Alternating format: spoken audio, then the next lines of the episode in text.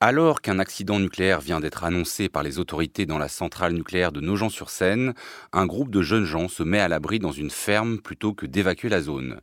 Tel est le motif du film L'été nucléaire, dont le réalisateur Gaël Lépingle a grandi dans l'agglomération orléanaise avec à l'horizon le panache de fumée des tours de refroidissement de la centrale de Saint-Laurent-des-Eaux et garde le souvenir des accidents de 1980 et 1987, les plus graves survenus en France. Ici, la catastrophe est nucléaire, mais elle peut aussi évoquer la pandémie puisque les protagonistes font face à une menace aussi présente qu'invisible et se retrouvent confinés contre leur gré. Est-ce qu'on pourrait, euh, Emmanuel Burdeau, commencer en tentant une définition de ce film un peu étrange qui semble déjouer plusieurs des pistes hein, qu'il emprunte. Il y a un côté film catastrophe, mais ça va pas se transformer en lutte survivaliste. Euh, il y a un côté fable métaphorique, mais qui ne va pas jusqu'à produire un discours sur la contagion. Il y a un côté teen movie, parce qu'il s'agit d'un huis clos entre jeunes gens, mais on n'est pas non plus euh, centré sur les relations entre adolescents. Alors moi je dirais que ce qui a de réussi dans le film, c'est que c'est sa capacité plus ou moins tenue jusqu'au bout, de, je dirais pas d'échapper à toute définition, mais enfin d'échapper en tout cas à, certaines définitions. Euh, et d'être à la fois euh, un film très léger, euh, je suppose par son, en tout cas par son casting et par son économie, et en même temps, évidemment, de regarder, tu l'as dit, euh, du côté du film de genre. Et, donc, quand on dit film de genre, évidemment, on pense plutôt au cinéma américain. Bon, Gaël Lépingue, c'est quelqu'un, moi, je connais le travail depuis un certain temps, parce que ses films ont notamment été montrés euh, au FID de Marseille, pour mémoire, euh, Julien, une, si jolie vallée ou une jolie vallée, je crois que c'est une si jolie vallée. Et il a fini un film qui s'appelle Seul des pirates, et qui, sans doute, va connaître à son tour une sortie en salle, je ne sais pas exactement quand, donc il a d'une certaine manière déjà un film d'avance.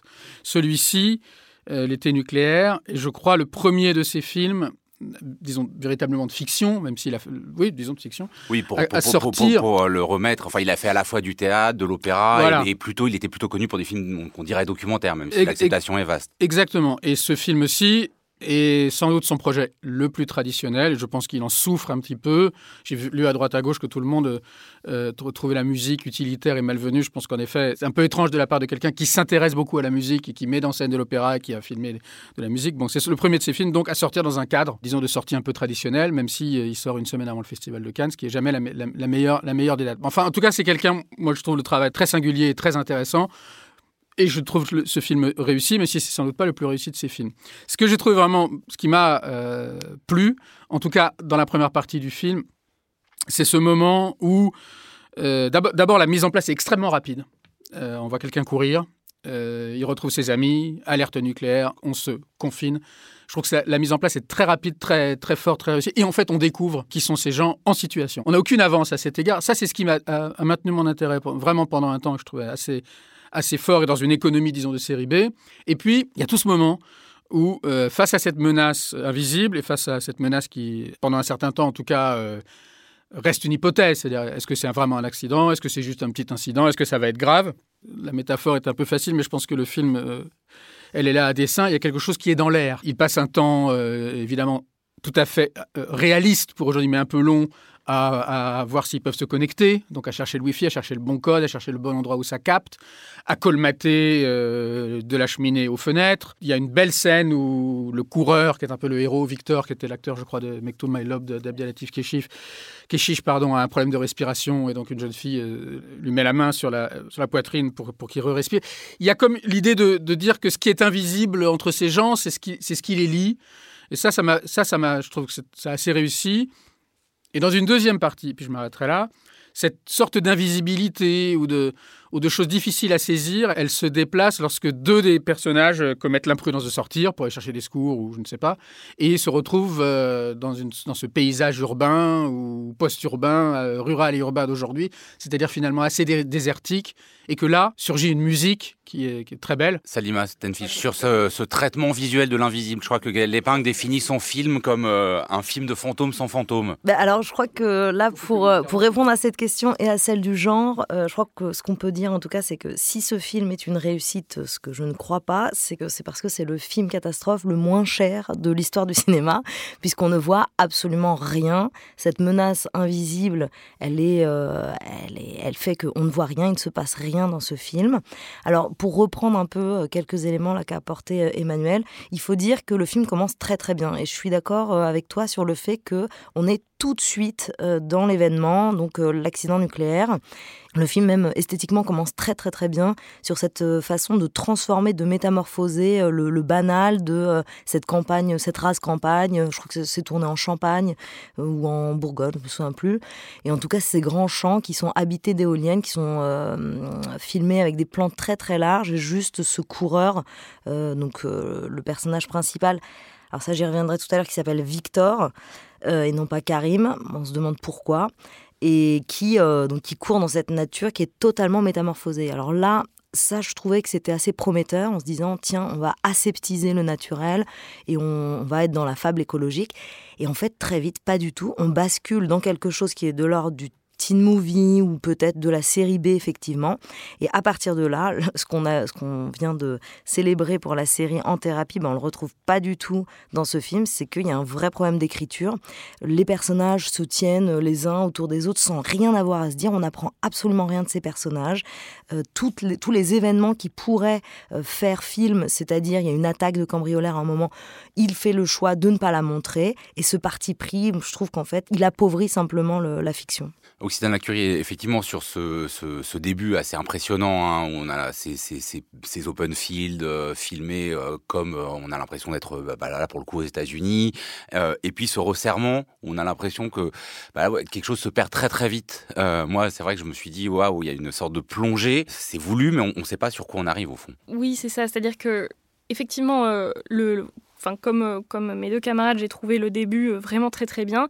Quoique, quand il retrouve ses amis, je commence à trouver ça un peu facile, euh, le coup de la voiture qui, a, qui est tombée dans un fossé. Bon, mettons, admettons, c'est pas la fille qui a une cheville Et, en fait, effectivement, moi ce qui m'a gêné, c'est l'écriture à la fois du groupe et à la fois de cette invisibilité. Alors, pour commencer par le groupe, c'est que j'ai trouvé que on retombe sur euh, des catégories euh, très précises du film de zombies des années 70 euh, avec voilà le gros bras, la blonde qui est, blessée, la brunette tentatrice, le leader naturel du groupe, l'ami l'ami homosexuel, vraisemblablement qui a toujours eu une amourette pour le leader charismatique du groupe et qui du coup a des comportements troubles et mystères. Enfin, voilà. Et tout ça, j'ai trouvé que pour un groupe de jeunes euh, qui euh, bon, sont des vrais jeunes, enfin, c'est pas des, gens qu'on a pris pour leur faire jouer des vingtenaires, là, ils ont tous voilà, 20 ans et tout.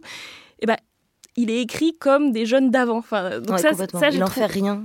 Il n'en fait rien. Donc ça, c'est des jeunes d'aujourd'hui euh, très datés. Qui ne parlent pas et surtout qui parlent pas. Il n'y a aucun travail sur la langue, sur l'accent, sur la manière de, parler jeune. Et puis bon, on trouve une carabine et le gros bras veut utiliser la carabine et le leader charismatique lui dit non et enfin et tout se succède de manière assez convenue de ce côté-là et j'ai trouvé ça un peu dommage là où il y avait justement du fait de l'invisibilité de cette menace un boulevard pour faire quelque chose de ce groupe qui finalement a des, des réactions très attendues.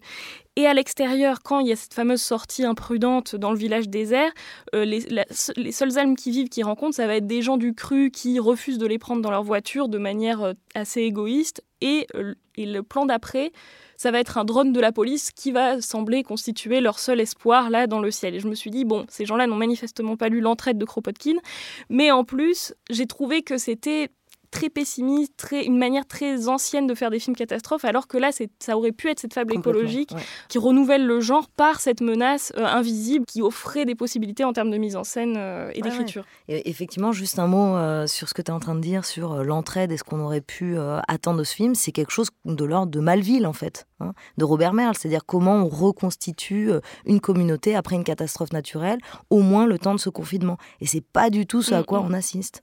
Oui, alors justement, il y a quand même cette référence euh, de laquelle on ne peut pas ne pas penser parce que euh, finalement, c'est vrai que le nucléaire a rarement été euh, comme ça abordé de front par le, cinéma français. Il y a Malville adapté donc du roman de Robert Merle. Il y avait eu Grand Central. Non, ça s'appelait Grand Central. Grand Central, le c'est ça, ouais, de Zotowski. c'était pas une catastrophe naturelle. C'était pas une catastrophe, mais là, c'était plus sur voilà les travailleurs. Mais évidemment, la question de la radioactivité était dans le film. Voilà, la question de la radioactivité avec des moments de panique, de danger au moins. Là, qu'est-ce que qu'est-ce qu'il en fait par rapport à justement euh, ces, ce, ce grand référent qui est Malville? Qu'est-ce qui fait la différence entre deux films qui, a priori, ont le même motif, une catastrophe, et des petits groupes qui ont survécu, qui se retrouvent? Enfin là, on n'est pas encore dans le même niveau de catastrophe que dans Malville, mais, mais, mais pourquoi est-ce que ce huis clos à ciel ouvert euh, fonctionne pas de la même manière? Moi, je suis désolé, en fait, je n'ai ni lu ni vu Malville. En fait, j'aurais besoin de voir que je n'arrive pas à trouver ce film. Il faut lire, je passe un appel. Euh, il y a un autre Le personnage film. s'appelle Emmanuel. Hein. Voilà, c'était pas la seule raison de mon appel, mais ça m'en fait une de plus.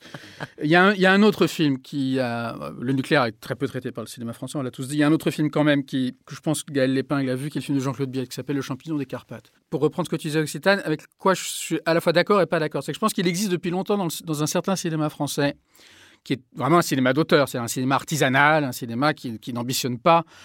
Euh, c'est pas Luc Besson, quoi. Il y a depuis assez longtemps le fantasme qui à, la, qui à la fois me plaît et que je trouve très problématique, effectivement. Le fantasme que entre un cinéma d'auteur, encore une fois, très français, très singulier, sans star, artisanal, et un certain cinéma de genre américain, c'est-à-dire lui, fabriqué dans des conditions de petite industrie, mais d'industrie quand même, et donc avec ces archétypes que tu décrivais magnifiquement, il puisse y avoir non pas simplement une rencontre, mais même d'une certaine façon une identité qu'on n'aurait pas su voir. C'est-à-dire qu'entre, entre, disons, la micro-usine française euh, et, et l'industrie hollywoodienne, ce serait la même chose. Moi, je pense que, que ça donne toujours des résultats à la fois enthousiasmants et décevants. Et ce problème d'écriture que tu as signalé euh, me semble absolument juste. C'est-à-dire à quel moment, dès lors que le cinéma de genre entre, et il peut très bien entrer par l'invisible, c'est-à-dire qu'il peut très bien entrer d'une manière, disons, non industrielle. Effectivement, le risque, c'est de, qu'on se retrouve du côté d'archétypes et qu'au lieu, comme c'est le cas dans le cinéma américain, ces archétypes soient donnés comme des archétypes, avec toute l'ironie que ça suppose et toute l'efficacité euh, narrative que ça suppose, eh ben, ils soient exactement ce que tu as dit, c'est-à-dire des archétypes qui ne s'assument pas. Même si je pense que Gaël Lépingue a forcément constitué son groupe comme tu, comme tu l'as dit. Moi, j'ai trouvé aussi assez archétypal un, la vision politique, c'est-à-dire que bon, alors d'accord, c'est le secret, la dissimulation, mais, mais pareil, il en fait un traitement très très basiquement journalistique, c'est une sorte de sous-Tchernobyl adapté. Un peu pareil pour la relation euh, avec le héros principal, sa, sa, sa, petite amie est enceinte, euh, menacée. Enfin, on a l'impression juste que, euh, alors que effectivement dans le départ, on, on, on, pouvait se dire, bah voilà, il va se passer quelque chose à cet endroit, tout le hors champ, enfin tout ce qui se passe ailleurs est quand même traité de manière très archétypale. Pardon, aussi, non dire un mot, c'est le problème de la, ce qu'on pourrait dire la fable. Moi, j'ai pensé à un film récent dont il a été question ici, qui est le film d'Alain Guiraudy où il est aussi question de traiter, disons, des sujets qui sont dans l'air du temps, en l'occurrence c'était le, le, terrorisme islamiste, et de et les traiter beaucoup à travers, les, à travers la télévision. Ouais, mais Guiraudy, il avait et dans fait le film de Guiraudy, c'était évidemment c'était beaucoup plus réussi. Ouais, je pense que l'intention de Gaël Lépingue euh, est très peu politique, en fait. Euh, je pense que ça, ça, ça l'intéresse, évidemment, mais... Euh, il veut pas que ça, ça il, veut, il en fait pas une fable pas. mondiale. C'est ça qui va pas, c'est-à-dire qu'il nous promet un film militant, une fable écologique, et il n'en fait rien. Et quand on compare avec un film assez récent qui s'appelle La Nuée, qui est absolument oui. réussi. C'est-à-dire c'est un thriller euh, écologique sur une. Alors c'est pas une catastrophe, mais euh, c'est un élevage de, de, sauterelles qui finit très très mal et qui finit presque d'ailleurs en, en, film d'horreur. Quand mais on il voit était à Gérardmer est... d'ailleurs. Qui était à Gérardmer. Quand on voit ce que euh, le cinéma français est capable de faire avec La Nuée, on se demande un peu euh, ce, que, ce que là... Le, Mais sans doute parce qu'en effet, et je, sans doute parce qu'en effet, ce que vous avez décrit, c'est-à-dire que ces jeunes-là, euh, ce sont les jeunes d'avant, sans doute parce qu'en effet, là, qui sont le type de cinéphilie et de projet cinématographique de Gaël Lépingue, il est, euh, je dirais... Passé.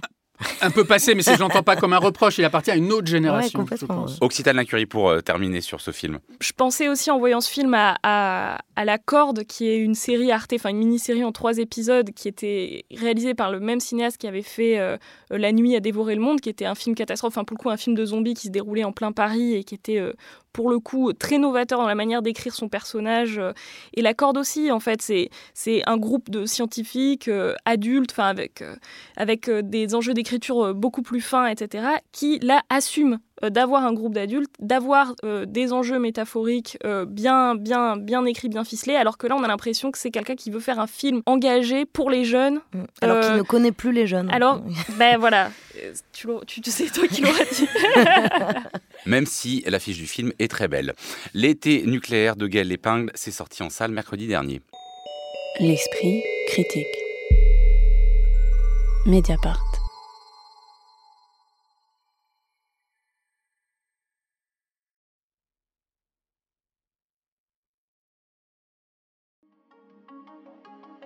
Pour ses 16 ans, Mediapart organise un festival au 104 à Paris.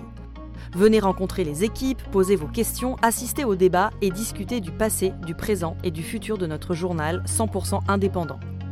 Rendez-vous le samedi 16 mars de 11h à 19h au 104 à Paris. Entrée libre et gratuite. Plus d'infos sur mediapart.fr.